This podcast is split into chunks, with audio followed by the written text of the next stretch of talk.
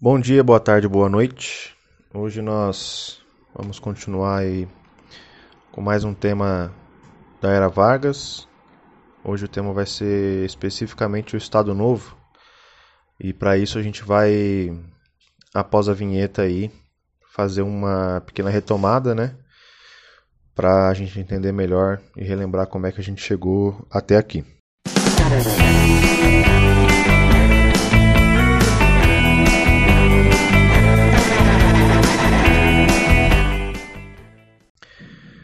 Bom, é, o Estado Novo foi um regime ditatorial presidido por Getúlio Vargas, né, instituído em 10 de novembro de 1937.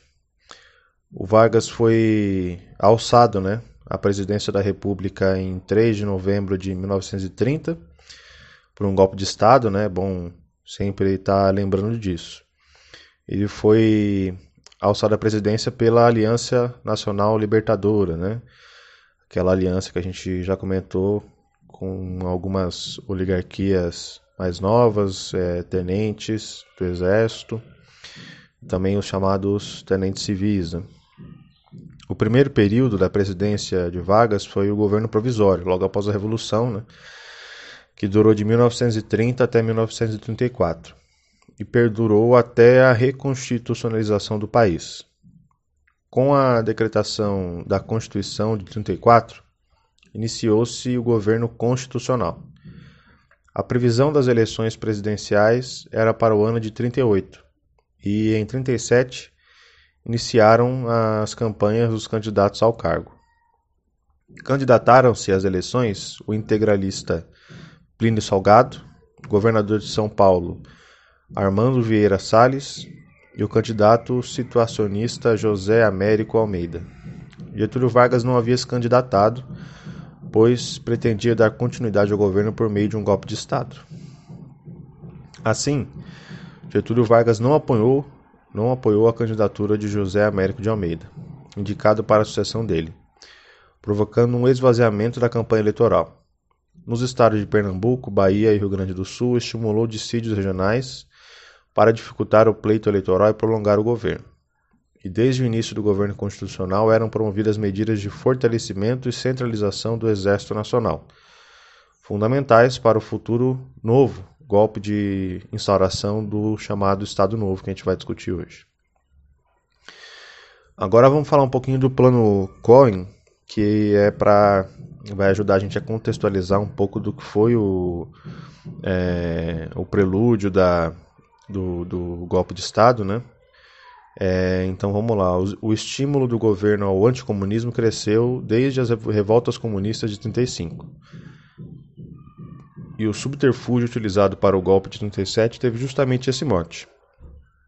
Um documento falso chamado Plano Cohen, criado pelo integralista Olímpio Mourão Filho, dizia que os comunistas pretendiam promover insurreições no Brasil para tomar o poder. Esse documento foi largamente, esse documento foi largamente veiculado nas massas, é, nas mídias de massas, inclusive no programa radiofônico A Hora do Brasil. O Plano Cohen é, ensejava a decretação do estado de guerra realizado no dia 2 de outubro de 37, com a justificativa de que o país sofria a ameaça comunista. Evidentemente, essa alegação era falsa. As principais lideranças comunistas ainda estavam presas e dentre essas Olga Benário e Elisa Berger haviam sido entregues é, à polícia do Partido Nazista Alemão, Gestapo, em 36. Em 37, apenas tinham sido libertados presos políticos sem processo. A maioria deles não possuía ligação com o Partido Comunista ou com o, Lev o Levante de 35. A Constituição de 37 né, foi também é uma precursora do golpe de Estado. Né? E aproveitando-se da instabilidade política do país, Getúlio Vargas referendou a Carta Constitucional elaborada por Francisco Campos. A nova Constituição foi inspirada na Carta Fascista da Polônia, né? tanto que essa Constituição recebeu o apelido de Constituição Polaca. E por causa disso, foi conhecida, como disse, como a Constituição Polaca. O teor desse documento tinha caráter corporativista e chancelava a centralização da administração política e econômica do país no poder executivo. Em 10 de novembro de 37, o Congresso Nacional foi fechado por Vargas e a Constituição elaborada por Francisco Campos passou a vigorar. Desse modo, é, instaurou-se o regime autoritário do Estado Novo. O nome Estado Novo, adotado para o regime varguista, era o mesmo do regime fascista português de Antônio Oliveira Salazar, salazarismo, que havia utilizado é, essa nomenclatura pela primeira vez. Getúlio Vargas buscou concentrar os poderes nas próprias mãos, assim extinguindo os partidos políticos e realizou uma cerimônia cívica de queima das bandeiras estaduais, em dezembro de 37. A ausência de partidos possibilitaria a Vargas governar sem concorrentes a direção política do país, e esse ato simbólico de queima das bandeiras estaduais possui o sentido de refriamento das disputas regionais comuns durante a Primeira República. E aí então vem o golpe de 37, né? Apesar de ter apoiado o golpe de 37, a Ação Integralista Brasileira, né, que era um grupo fascista nacional, foi posta na ilegalidade pelo regime varguista, assim como os demais partidos políticos. Em 3 de dezembro de 37. Em janeiro de 38, os integralistas começavam a engendrar uma revolta por conta da ilegalidade da AIB e pretendiam rebelar-se em vários estados do país. Além de integralistas, a conspiração contou com a participação de membros da Marinha e de civis é, como o ex-governador do Rio Grande do Sul, Flores da Cunha. A primeira tentativa de sublevação foi frustrada, em 11 de março, é, com os rebelados presos antes da efetuação dos ataques. Em 11 de maio, realizaram o assalto ao Palácio Guanabara e a tomada do Ministério da Marinha. Episódios que ficaram conhecidos como a intentona integralista ou revolta integralista. Após essa sublevação, as normas do Tribunal de Segurança Nacional tornaram-se mais rígidas, e integralistas e pessoas de outras posições políticas foram presas. Os principais dirigentes integralistas escaparam e posteriormente foram exilados, como foi o caso de Plínio Salgado. Os demais foram presos e alguns sofreram torturas. A Lei de Segurança Nacional é também é um desdobramento desse, dessa crise antes, da, antes e durante né, o golpe de 37. No período do Estado Novo, a Lei de Segurança Nacional de 35 continuou em vigor e foi asseverada com mais dois decretos sobre a segurança de Estado, em 38, e crimes militares, em 42. O grupo político que mais sofreu com a penalização dessa lei foi o comunista, claro. Durante o Estado Novo, não foi criada uma, política, uma polícia política.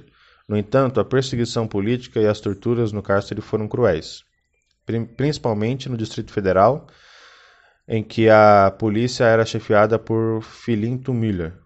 Luiz Carlos Prestes permaneceu preso durante o Estado Novo devido à ligação, ligação estabelecida com a Internacional Comunista. Dentre os militares torturados pelo regime, destacou-se o caso de Ernest Ewart, cognominato Harry Berger, pois foi barbaramente torturado e perdeu a sanidade na cadeia. Sobre as torturas no cárcere do Estado Novo, há relatos da escritura Pago, é, do guerrilheiro Carlos Marighella e do escritor Jorge Amado. É, vamos falar agora sobre alguns, algumas medidas é, que o Getúlio tomou no sentido de centralizar a política, no sentido de criar uma identidade nacional, algo que vai muito de encontro ao que foi também realizado na, nos estados fascistas da, do período anterior. Né? Então, a gente está falando da Itália na década de 20, da Alemanha na década de 30, a Alemanha nazista, né? Ah, mas também na Espanha do na Espanha na década de 30 e na, em Portugal também na, na mesma época. No regime do Estado Novo, é, começou a se consolidar a imagem de Getúlio Vargas como pai de, dos pobres. Né? Símbolo que foi viabilizado pela criação do Departamento de Imprensa e Propaganda, DIP. E ele foi criado em 39. O DIP tinha por principal função censurar os meios de comunicação e realizar a propaganda do regime varguista. O órgão de propaganda do regime realizava manifestações cívicas e patrióticas e difundia uma imagem positiva de Getúlio Vargas. Esse tipo de propaganda estava presente inclusive em materiais didáticos para educação infantil. É, falando um pouco sobre as medidas tomadas né, pelo Estado Novo, é, vale lembrar uma coisa que a gente já falou, algumas coisas né, sobre sindicalismo e as leis do trabalho, que foram demandas que, que possibilitaram né, a, o apoio popular ao Getúlio na época do golpe em, na década de 30, né, no, no, no golpe de 30. Então, vamos falar um pouco sobre a CLT. Né? Dentre as medidas mais importantes do período estiveram a criação da Justiça do Trabalho, né, em 1 de maio de 39, e a CLT, a Consolidação das Leis do Trabalho, em 1 de maio de 43. A CLT unificou toda a legislação trabalhista presente no Brasil até aquele momento, além de introduzir novos direitos trabalhistas. A CLT regulamentou as questões referentes ao horário de trabalho, férias, descanso remunerado, condições de segurança, salário mínimo e a relação entre patrões e empregados. Nessa relação entre patrões e empregados, Vale lembrar sobre as medidas que Getúlio tomou com relação aos sindicatos, né, que eram movimentos fortes na, na década de 20, de 30, e ainda na, na, em 1917 haviam protagonizado uma grande greve geral por direitos trabalhistas. Tudo isso no, no, né, sendo precursor da, do ambiente de convulsão social que levou à Revolução de 30. Né? E aí Getúlio traz a ideia do sindicalismo pelego, né? regulamenta alguns e exclui outros. Né? No caso, regulamenta os, os que estão alinhados ao seu, ao seu, à sua política e exclui e condena os sindicatos ligados ao anarquismo e comunismo. Né? A proibição da pluralidade sindical já ocorria desde 31, né? como eu disse, logo após a Revolução, com a criação do Ministério do Trabalho. Essa proibição foi reafirmada pela Constituição de 34 e em 39, a legislação sobre o sindicalismo tornou-se taxativa no que referiu à representação sindical única. Além de proibir a representação de mais de um sindicato por categoria de trabalhadores, a legislação trabalhista da época também vetou a possibilidade de alianças entre sindicatos. Essas medidas dificultavam a organização independente e autônoma dos trabalhadores nos sindicatos e o engajamento em greves. Os sindicatos arregimentados por Vargas ficaram conhecidos como pelegos, em menção à pele de carneiro utilizada para amortecer a, a cavalgada em cavalos. Assim, metaforicamente, o sindicato amainaria o peso sobre o trabalhador cavalgado pelo patrão. Interessante pensar né, nessa, nessa origem da palavra pelego, que é usada até hoje com frequência. Agora vamos passar um pouco para as questões econômicas do período, né? o nacional desenvolvimentismo varguista. O modelo político-econômico adotado pelo regime varguista foi o nacional desenvolvimentista. Dessa forma, investiu-se na indústria de base nacional, em órgãos de administração pública em reformas nas Forças Armadas. Assim, foram criados para a administração pública o Conselho Nacional do Petróleo e o Departamento Administrativo de Serviço Público, em 38. No que se referiu às Forças Armadas, foi criado o Ministério da Aeronáutica e implantado o efetivo de soldados do Exército. Dentre algumas das principais indústrias públicas criadas durante o Estado Novo estiveram a Companhia de Siderúrgica Nacional, né, a CSN, a Companhia Vale do Rio Doce, a Fábrica Nacional de Motores, Companhia Nacional de Álcalis, Companhia Hidrelétrica de São Francisco. O Projeto Nacional Desenvolvimentista também abrangia a, expansão populacional para a região Centro-Oeste e Norte. Projeto conhecido como Marcha para o Oeste. Dessa maneira, foram criados os seguintes estados: Amapá, é, Rio Branco, que posteriormente passou a ser chamado Roraima, Guaporé, atualmente designado é, de Rondônia, e Ponta Porã e Iguaçu, separados respectivamente dos estados é, do Mato Grosso e Paraná uh, que foram extintos em 46.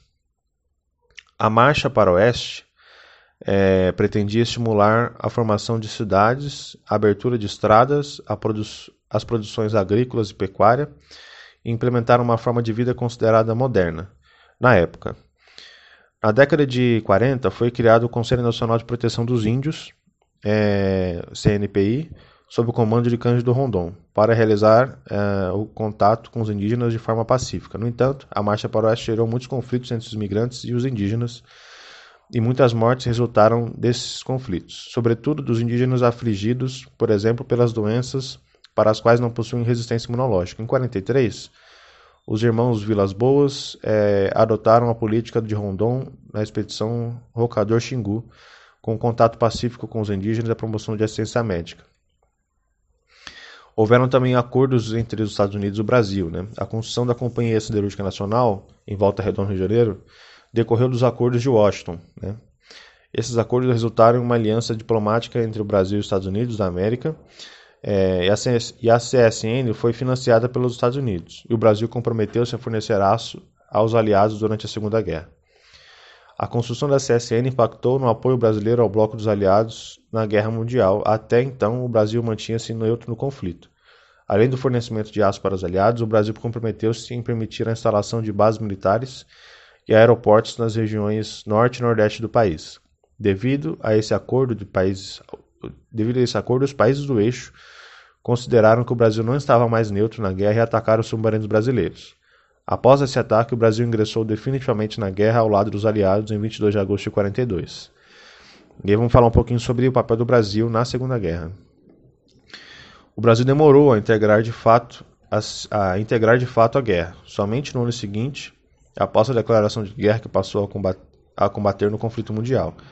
Por conta dessa morosidade, tornou-se comum a expressão mais fácil a cobra fumar do que o Brasil ir combater nos campos de guerras europeus.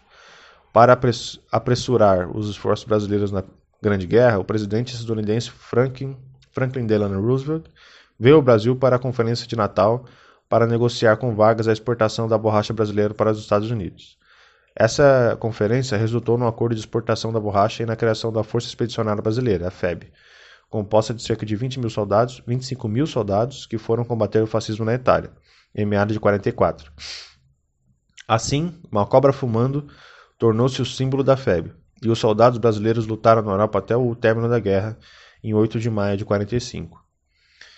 Com a iminência da derrota do nazifascismo, a defesa do regime autoritário de Túlio Vargas no Brasil foi inviabilizada. Em 45, acabou a censura à imprensa, a anistia foi decretada, os presos políticos foram libertos e novo part... novos partidos foram organizados. Agora vamos falar um pouco sobre o queremismo. Né? As eleições para presidente da República, deputados federais e senadores foram marcadas para 2 de dezembro de 45. Em oposição ao regime varguista e ao comunismo, foi fundada a União Democrática Nacional, UDN, que defendia o liberalismo econômico. Já o PTB, Partido Trabalhista Brasileiro, foi fundado para apoiar Vargas e foi composto por sindicalistas. Os interventores dos estados organizaram-se no Partido Social Democrático, que tinha bases políticas nos municípios do interior do país, sob influência das elites. Também apoiavam Getúlio Vargas. E por fim foi organizado o Partido Comunista Brasileiro, Partido Comunista do Brasil, é, com o objetivo de combater a política fascista e apoiar a União Soviética. Esses partidos lançaram candidaturas à presidência da República. Né? A UDN lançou o brigadeiro Eduardo Gomes como candidato que recebeu forte apoio da imprensa. A coligação PTB e PSD projetou a candidatura do general Eurico Gaspar Dutra e o PCB o candidato Iedo Fiuza. As eleições foram rachadas por parcelas populares que desejavam a permanência de Getúlio Vargas no poder. Esse, esse movimento ficou conhecido como queremismo por causa das inscrições Queremos Getúlio, que, que surgiram em muros de grandes cidades na, na época. As manifestações populares atemorizaram setores do exército e da UDN, antevendo a manutenção do regime varguista. Em 29 de outubro de 45, a alta cúpula do exército liderou um golpe que retirou Getúlio Vargas do poder e assumiu o governo é, o presidente do Supremo Tribunal Federal, José Linhares. No entanto, as eleições foram mantidas e também ficou estabelecido que se formaria uma Assembleia Nacional Constituinte para elaborar uma nova Constituição Nacional. O candidato general Eurico Dutra Gaspar foi apoiado por Getúlio Vargas uh, e Dutra saiu vitorioso do pleito com cerca de 55% dos votos. Getúlio Vargas tornou-se deputado, é, assim como Luiz Carlos Prestes, e o regime do Estado Novo foi encerrado. Então, gente, seria isso. é, basicamente os pontos principais da, do tema do Estado Novo, tá? Então a gente se vê nas próximas aulas.